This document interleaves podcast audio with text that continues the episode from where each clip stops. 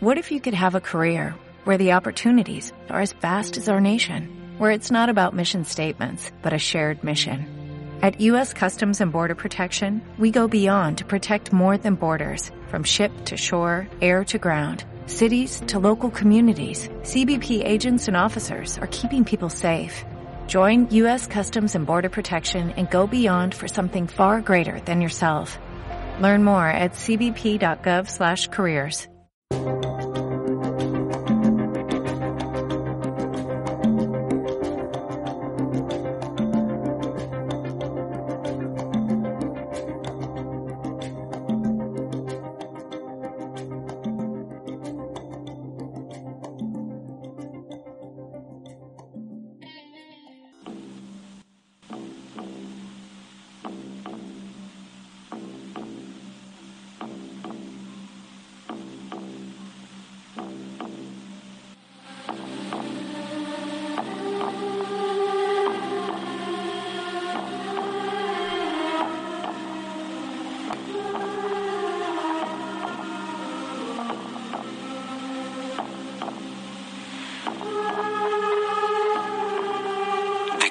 servirá a un hombre ganar el mundo entero si pierde su alma?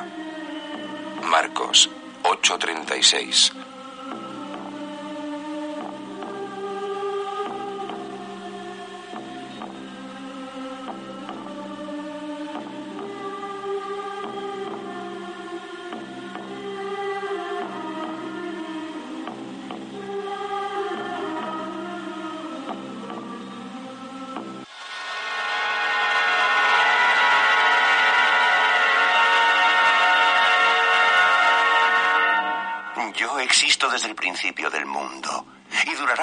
hasta que caiga la última estrella de la noche. Aunque he tomado la forma de callo llamado Calígula, no soy ningún hombre y soy todos los hombres porque soy un dios.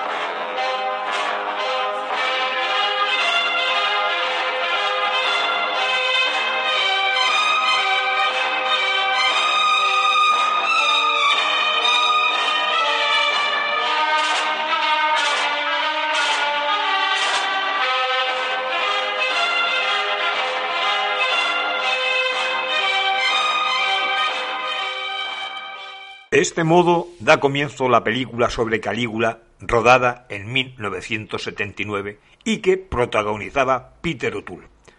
Con solo dos frases nos da las claves de lo que fue su corta vida.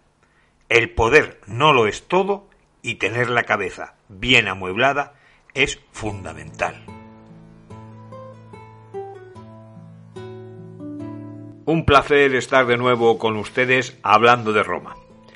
En el episodio anterior ya vimos cómo el hijo del desaparecido Germánico y de Agripina llamaba a la puerta para presentarse. Los legionarios le conocían como el Boditas. Su padre lo vestía de niño con un uniforme de legionario en miniatura y parece que a los aguerridos soldados lo que más le llamaba la atención de aquel atuendo era su calzado.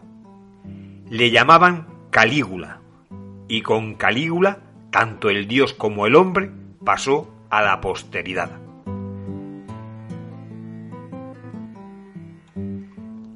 Si pidiéramos que relacionaran a un emperador con palabras y frases como impasividad ante el sufrimiento ajeno, sexualidad trastornada, incesto, desprecio a los senadores, haciendo nombrar cónsul a su caballo, todos, todos tendremos en mente a uno de ellos, Calígula. Con ustedes Ángel Sáez y Rebeca Sáez.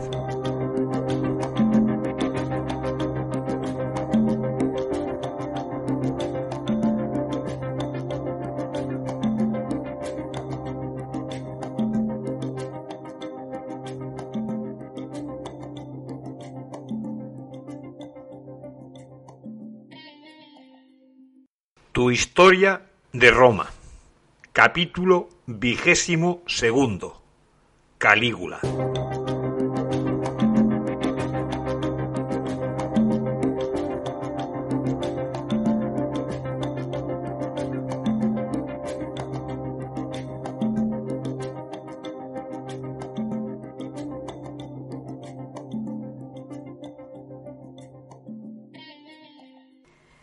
Es verdad que Roma dio a luz a emperadores verdaderamente perversos. Recordemos al brutalmente egocéntrico Cómodo, quien además de gobernante fue gladiador en el Coliseo, y el extraño Elagabulus, que se vestía con ropa de mujer y recorría el Palatino en carros tirados por esclavas. No olvidaremos a Nerón, cuyas orgías y excesos tiránicos fueron notorios. Pero si nos fiamos de los historiadores de época, Séneca, Casio o Suetonio, Ninguna lista de los peores emperadores romanos estaría completa sin Calígula. Hablaremos un poco de su supuesto trastorno que acabó, según parece en locura, y de las causas que lo produjeron.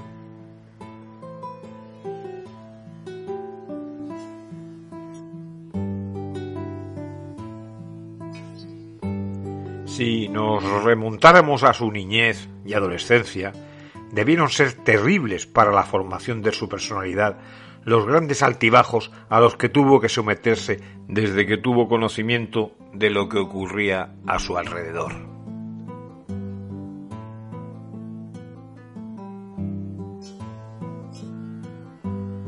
Ya dijimos que era el hijo menor de Germánico, la estrella en ascenso de la dinastía imperial, y parte de una familia venerada que combinaba el glamour de las celebridades con la monarquía y el culto a la personalidad.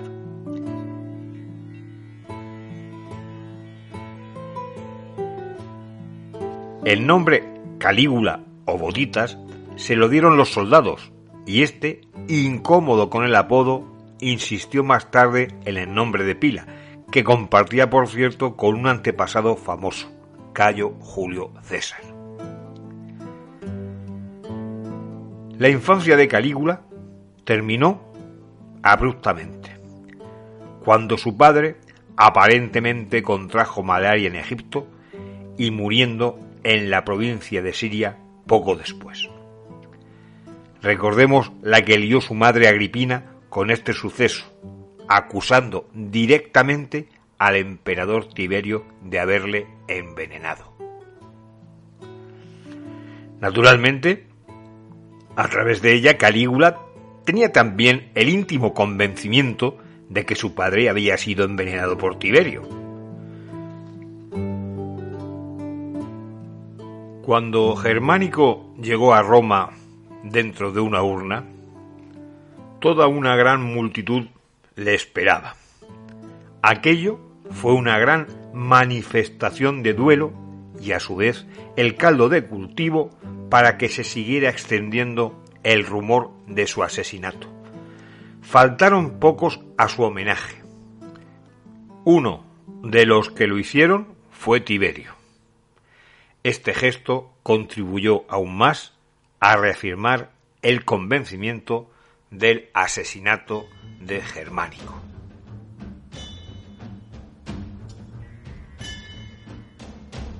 Poco más tarde, la familia de Calígula sufrió las consecuencias del régimen de terror y delaciones que impusieron el comandante de los pretorianos, aquel Sejano, y el mismo Tiberio. Sin embargo, antes de que Sejano pudiera arremeter contra Calígula, fue ejecutado tras un juicio cruel en el Senado.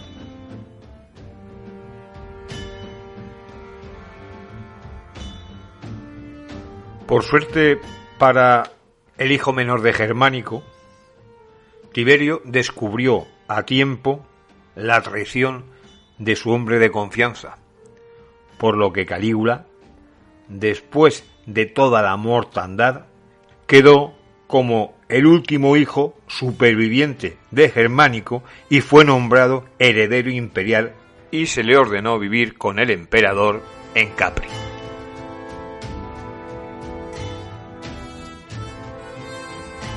Los siguientes seis años según nos cuenta el mismo Suetonio, fue continuamente espiado en busca de signos de deslealtad para con el emperador. si se le encontraba la más mínima prueba de ello, sería rápidamente ejecutado. Y si la prueba no aparecía, a capricho del emperador, podría ser inventada surtiendo los mismos efectos. Germánico siempre tuvo muy presente lo ocurrido con su familia. Ese muchacho fue sometido a un miedo constante a morir durante todo ese periodo, durante esos seis años.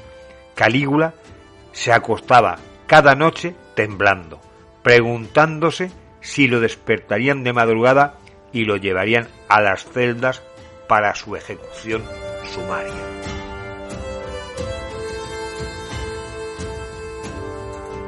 Cuando por fin Tiberio desapareció del mapa, el cambio fue enormemente rápido.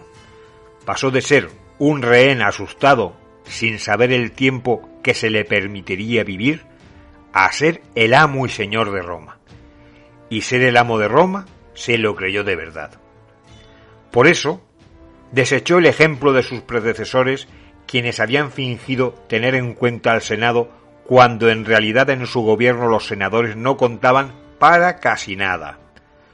Todo apariencia para que estos senadores no se sintieran excesivamente desplazados.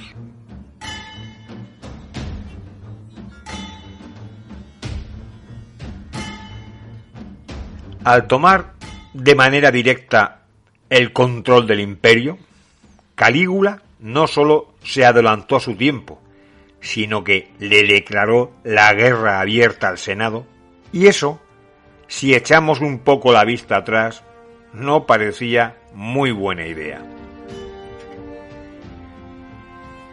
El reinado de Calígula puede que no fuera, como nos ha llegado hasta la actualidad, una continua retaíla de payasadas de un joven loco, sino la historia de una lucha política por la supervivencia, contada por los vencedores. A estos vencedores las difamaciones les salían gratis. La verdad no era lo importante, sino que era una opción más a tener en cuenta, pero para nada imprescindible.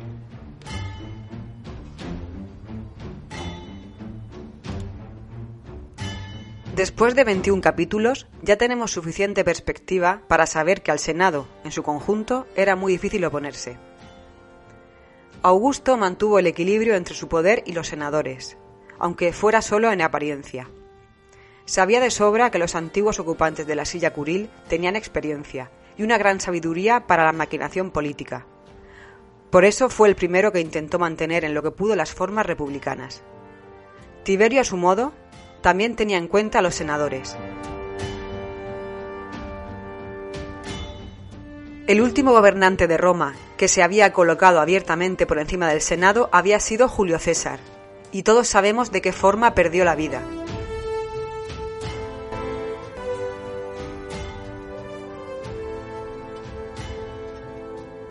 A pesar de que Calígula también lo sabía, se les opuso frontalmente. Se colocó por encima de todos ellos al autoproclamarse Dios. Considerarse Dios en este momento era un auténtico escándalo, algo extraño y totalmente blasfemo. Con el paso del tiempo, tal actitud se convertiría, para perjuicio de Roma, en algo habitual. Calígula el dios contaba con el apoyo del pueblo y del ejército, pero era un neófito político con una personalidad totalmente inadecuada para luchar contra implacables y experimentados senadores en batallas políticas salvajes.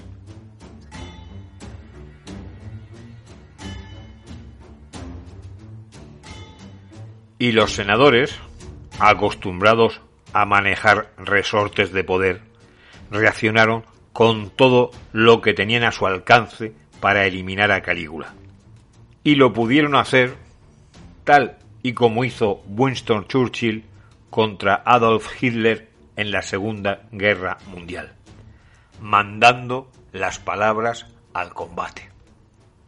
Y mandar las palabras al combate para aquellos senadores fue utilizar la propaganda de masas. El boca oído, el hablar en las plazas, el hablar por las esquinas, utilizando a su favor el prestigio de ser senador. Mandaban sus frases a la guerra y arrojaban porquería con alegre desprecio por la verdad. Siempre las calumnias han hecho efecto en política y por eso los actores a través de los tiempos lo han tenido muy presente. El Senado aprovechó su pretensión de divinidad y la interpretó como una locura. Comenzaron los cotilleos por las esquinas de Roma. Hombres con toga pulcra y blanca contaban que el emperador se había vuelto fatalmente loco y que, por supuesto, no estaba capacitado para gobernar Roma. Reafirmaban sus argumentos tergiversando cada acción de alguien que en cualquier caso eran joven, testarudo e irreflexivo.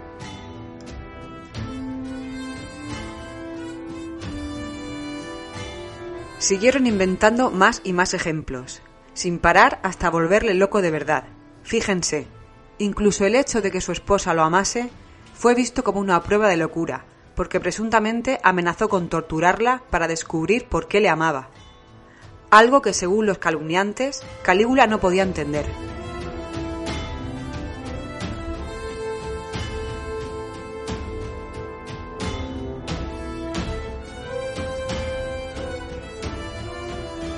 Sin duda, una de las cuestiones que más ha traspasado el tiempo y que mejor nos ha llegado hasta nosotros es el asunto del incesto entre Calígula y sus hermanas.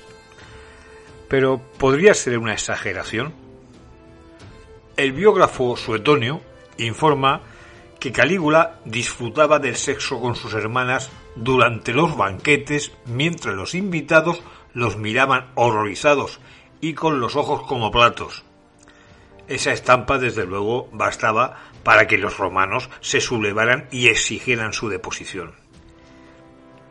Sin embargo, Suetonio sabemos que escribió estas cosas un siglo después de que pudieran haber ocurrido, cuando el prestigio de Calígula estaba ya absolutamente destruido. En aquellos tiempos, algunos creían que se había vuelto loco por el sexo porque su esposa le había dado una sobredosis de una poción mágica para hacer potentemente el amor. Cualquier cosa valía para exagerar y justificar el desequilibrio del emperador. Aunque, dado que muchos de los detalles del estado mental de Calígula provienen de Suetonio, la afirmación del incesto muestra importantes lagunas. El historiador Tácito nació solo quince años después de la muerte de Calígula. A diferencia de Suetonio, informa escrupulosamente de las acusaciones como solo eso, acusaciones en lugar de hechos, y no menciona ninguno de esos banquetes. Realmente curioso que para Tácito lo histórico fueran las acusaciones, que sí estaban confirmadas, no los hechos que narraban esas acusaciones.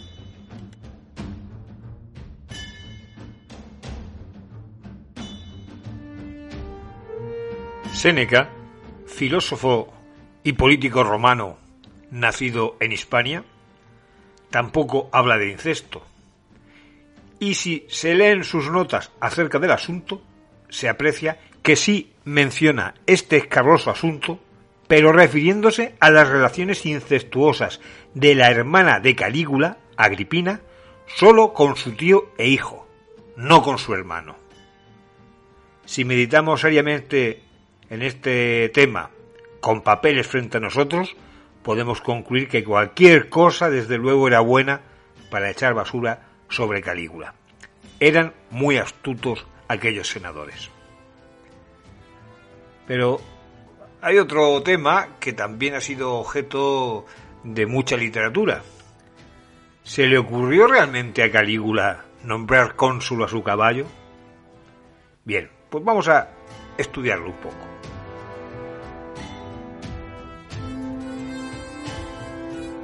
Lo de mandar las palabras al combate, tal y como hizo Winston Churchill, se lo tomaron muy en serio aquellos senadores.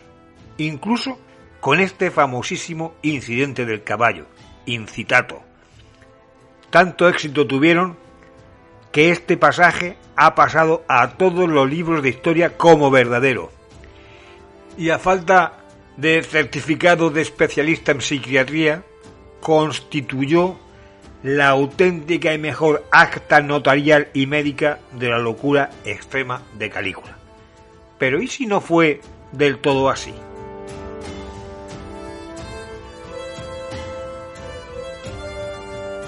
Nos cuenta Suetonio que Calígula tenía un caballo de carreras favorito llamado Incitatus, al que le daba regularmente cosas ricas para comer y tenía un establo hecho de mármol. Los soldados tenían que silenciar al vecindario cuando el caballo dormía. Incluso se dice que planeaba convertir al caballo en cónsul.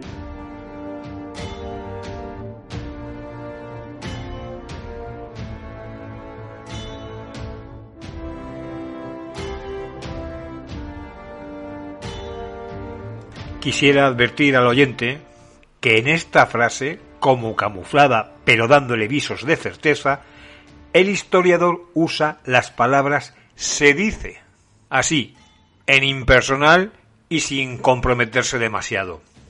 Por eso mismo hay que ser muy precavido. Cuando alguien escribe eso o lo emplea de manera oral, en muchas ocasiones lo que trata es de difundir una calumnia. Tiras la piedra y escondes la mano. Se dice, pero ¿quién lo dice?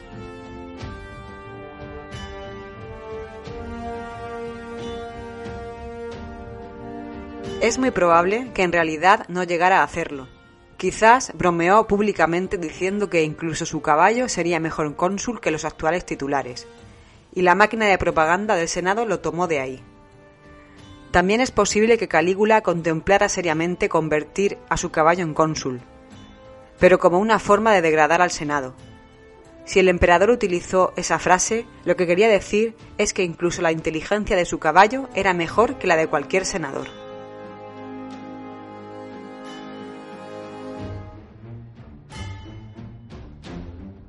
Pero era evidente que se estaba equivocando.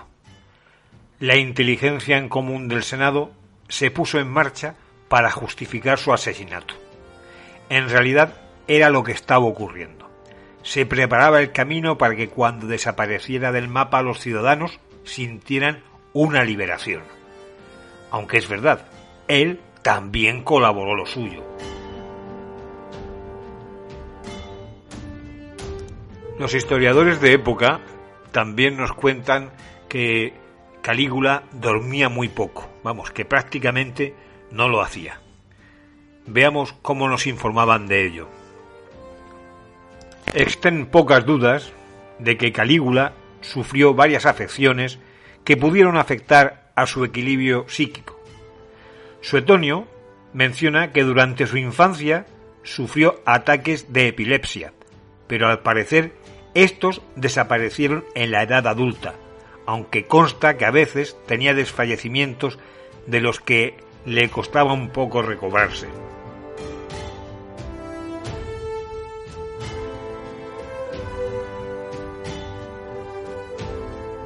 Se sabe asimismo que sufría de insomnio, aunque los historiadores nos lo presentan como un emperador torturado por la falta de sueño. Según Suetonio, nunca conseguía dormir más de tres horas, e incluso en ese tiempo lo asaltaban extrañas pesadillas. El mismo historiador afirma que el emperador se levantaba de la cama, se sentaba a la mesa o se paseaba por las galerías del palacio esperando e invocando la luz. Esa pudo ser una de las causas de la irascibilidad y la crueldad del emperador. Otra información más imposible de constatar.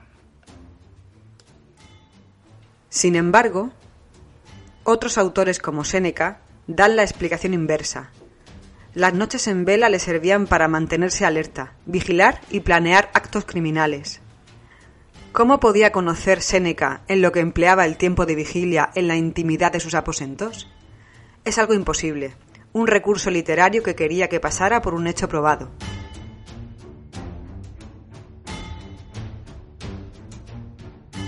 Pero lo que sí parece realmente probado es que la frase todo me está permitido sí que salió alguna vez de su garganta.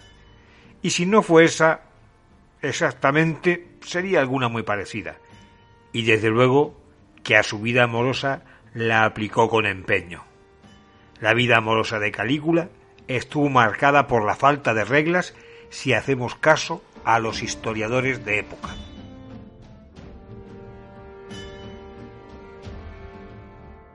En sus cuatro años de reinado tuvo cuatro esposas. Tras divorciarse de Junia Claudila, estuvo dos meses casado con Livia Orestila. Luego contrajo nupcias con la riquísima Lolia Paulina, a la que prohibió tener relaciones con otros hombres tras divorciarse de ella. Y finalmente se casó con Milonia Cesonia, solo un mes antes de que diera a luz su hija. No se sabe por qué, pero a esta parecía quererla de verdad, y eso que, según parece, no era muy agraciada. Ser la favorita del emperador le reportó posteriormente desagradables consecuencias tras su caída.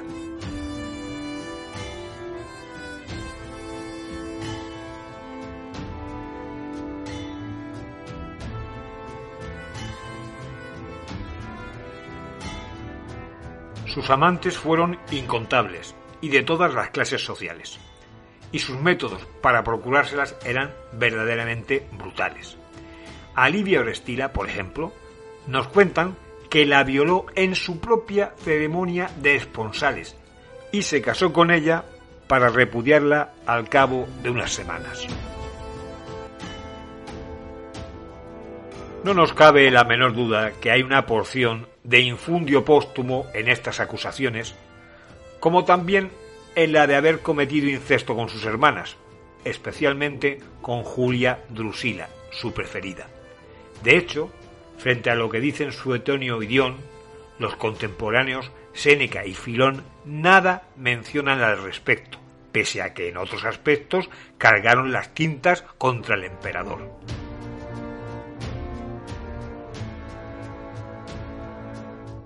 Pero no acaba la cosa aquí. A Calígula también se le atribuyen diversas relaciones homosexuales.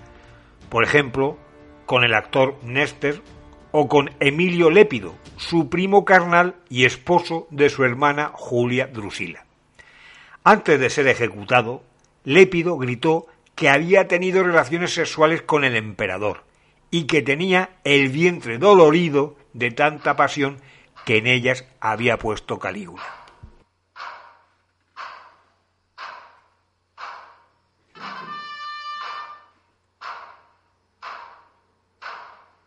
Un siglo después de su muerte, cuando los historiadores romanos volvían su mirada sobre el breve reinado de Calígula, desde el 37 al 41 después de Cristo, no veían más que extravagancias, megalomanía y un sinnúmero de crímenes. El paso del tiempo no había hecho más que ensombrecer el recuerdo de aquel emperador de la dinastía Julio Claudia, que a los 25 años había sucedido a su tío abuelo Tiberio, y que murió patéticamente en un pasillo de palacio apuñalado por los oficiales del ejército sublevados contra su tiranía. Para Suetonio y Dion Casio, Calígula fue, en efecto, un déspota, más que eso, un monstruo, del que tan solo cabía enumerar incestos, adulterios, confiscaciones y actos de crueldad.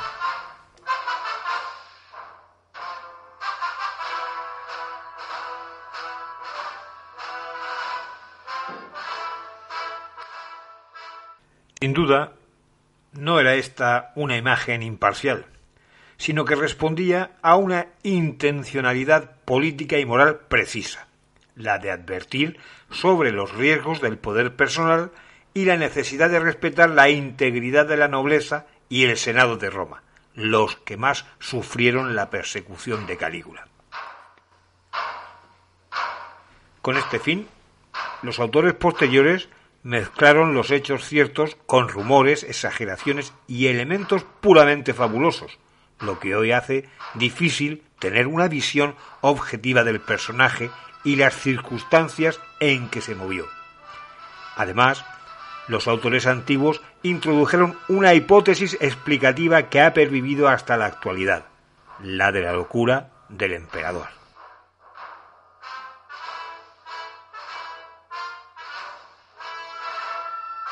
Creo que es suficiente para enmarcar debidamente al personaje. La mayoría de nosotros habíamos oído hablar del Calígula cruel y perverso, con desórdenes sexuales, que practicaba sexo con su hermana y al que el sufrimiento ajeno le importaba un pimiento. Sirva de contrapunto lo dicho hasta ahora y que cada uno opine lo que desee opinar de este emperador que reinó solo cuatro años.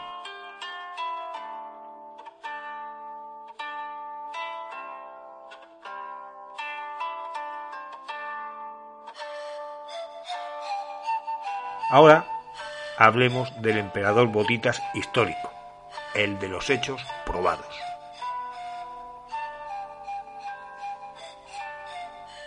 Cayo César Augusto Germánico ascendió al cielo de Roma con todos los augurios favorables. La gente le quería. Era hijo de otro personaje muy querido, Germánico, y se esperaba de él un régimen en las antípodas de la crueldad de Tiberio. Y así ocurrió pero solo en los primeros meses de su corto reinado. Al principio fue respetuoso con el Senado y devolvió a los comicios el derecho a que el pueblo de Roma eligiera a sus magistrados. Premió a los pretorianos y ofreció a los romanos enormes espectáculos.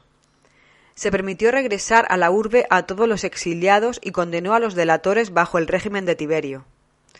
La gente suspiraba cuando lo nombraban o le veían pasar debidamente protegido por las calles de Roma.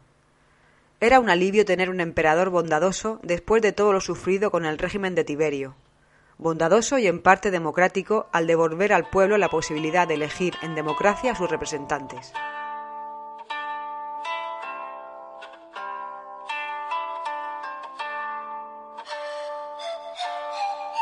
Pero muy pronto las cosas cambiaron. Una nube negra se posó sobre su cabeza y un rayo le transmitió la energía mezclada de humo negro. Ordenó matar a Tiberio Gemelo y a Macrón, el comandante pretoriano que le facilitó el ascenso para ser emperador de Roma. Y los ordenó asesinar sin preocuparse de falsas apariencias ni de procesos amañados. Comenzaba su descenso a los infiernos.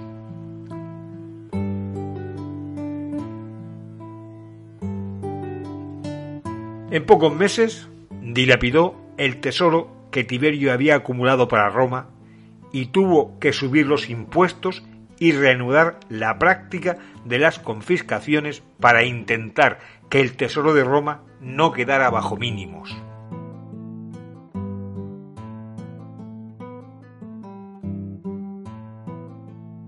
Se fue a la guerra a verle la cara a los galos y a los germánicos, y aunque hay bastante unanimidad en que este feo asunto tuvo fines meramente decorativos, puede ser que lo hiciera para deshacer un complot que se descubrió contra él por parte de un tal Neonéntulo, en aquel momento jefe de las legiones en Germania.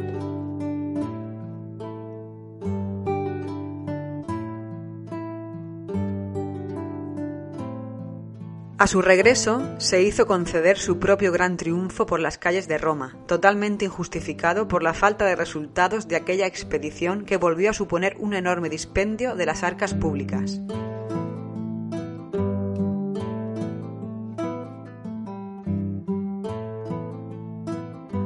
Qué lejos parecían ya aquellos tiempos en que el triunfo era el máximo homenaje para cualquier romano que se preciara por la conquista de nuevos territorios y que era concedida en solemne sesión por el Senado romano.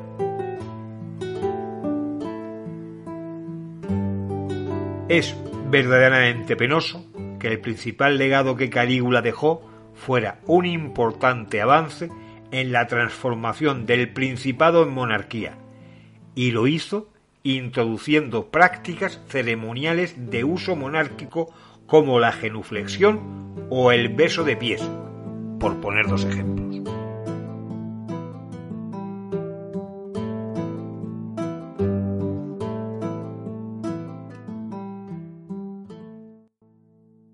Es bastante probable que tanto Dion Casio como Suetonio cargasen las tintas contra Calígula.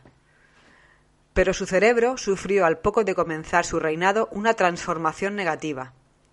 Cuentan que una mañana decidió que los calvos no le gustaban y ordenó detenerlos. Otra mañana no le gustaban los filósofos e hizo lo mismo.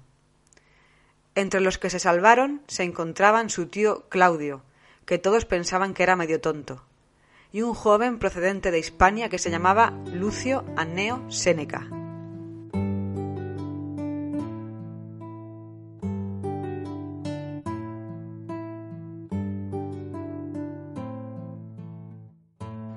No obstante, Calígula, en los momentos de lucidez, era verdaderamente ingenioso. Nos ha llegado la siguiente conversación con alguien que le increpó a la cara llamándole fantoche o algo parecido, a lo que el emperador, en vez de cortarle la cabeza, le contestó de manera totalmente sarcástica. Es verdad, pero ¿crees que mis súbditos valen mucho más que yo? Seguramente en ese momento el emperador pensaba en los senadores con sus togas blancas arrodillándose para besarle los pies. Sea como fuere, estaba claro que aquel régimen de terror no podía durar mucho, y en el 39 se organizaron para eliminar a aquel Botitas del que no quedaba ni su sombra.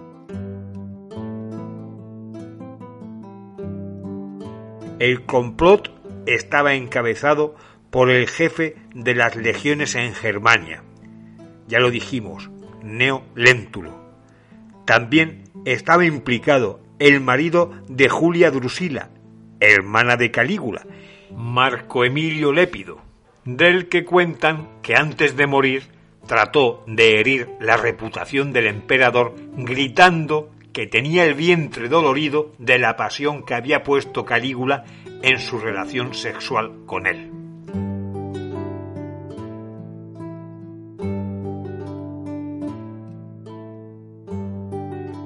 Muy probablemente, este que revelaba a los cuatro vientos la potencia sexual del actual emperador, era el destinado a sustituirle si el complot hubiera triunfado.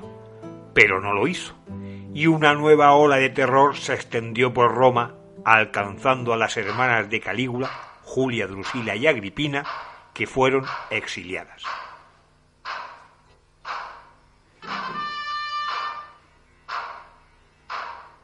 Pero aquello no iba a quedar así. Y en el 40 organizaron un segundo complot. Los pretorianos le hicieron emperador y ahora debían asumir la responsabilidad de acabar con todo aquello que habían propiciado. De este modo, el 24 de enero del 41, los puñales atravesaron el cuerpo de Calígula hasta morir.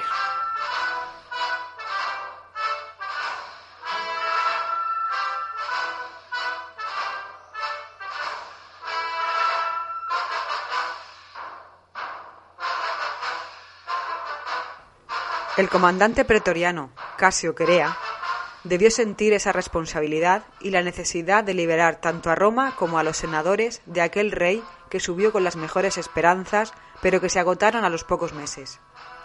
Por cierto, parece que Casio no recibía un trato muy afectuoso por parte de Calígula, así que su puñal se hundía con un poco más de fuerza.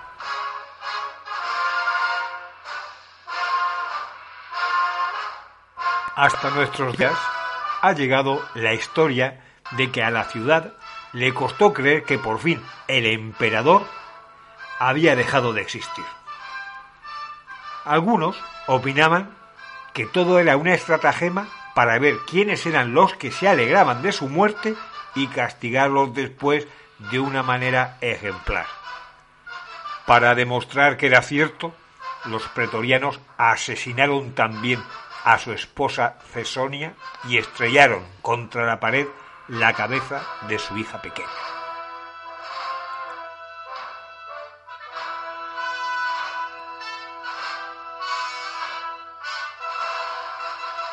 Desde los comienzos de la ciudad habían pasado muchos siglos y Roma, con su crecimiento, se había convertido en un imperio en el que en su principal ciudad el desenfreno y la tiranía campaban por sus respetos.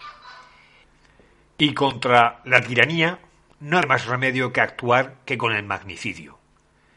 Pero el espíritu de Roma aún tenía muchas cosas que decir y trató de recuperarse con grandes emperadores. La astucia de uno de ellos le llevó a fingir que era literalmente un imbécil para salvarse de la ira de Calígula. Como gobernante estuvo bien, aunque tuvo que desenvolverse, es verdad, dentro de un ambiente que le era hostil y muy viciado de los recuerdos y las prácticas del anterior emperador. Hablamos de Claudio, el emperador que sucedió de manera increíble al joven asesinado Botitas y al que de manera también totalmente enmarañada por los venenos sucedió uno al que la historia llamó Nerón a secas.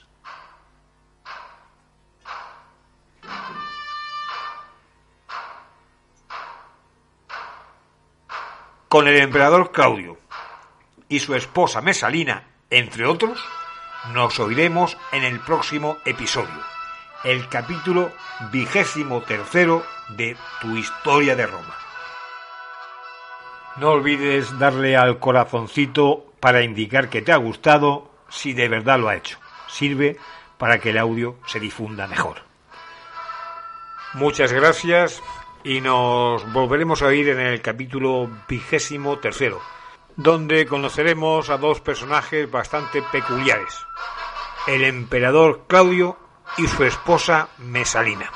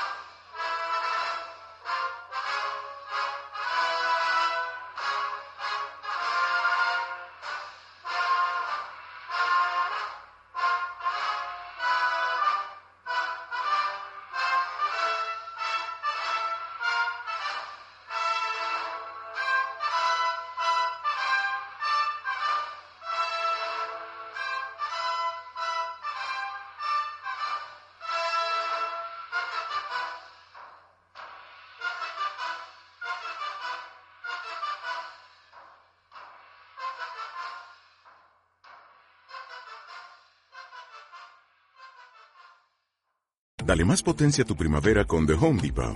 Obtén una potencia similar a la de la gasolina para podar, recortar y soplar con el sistema OnePlus de 18 voltios de Ryobi desde solo 89 dólares. Potencia para podar un tercio de un acre con una carga. Potencia para recortar el césped que dura hasta dos horas. Y fuerza de soplado de 110 millas por hora. Todo con una batería intercambiable. Llévate el sistema inalámbrico OnePlus de 18 voltios de Ryobi. Solo en The Home Depot. Haces más. Logras más.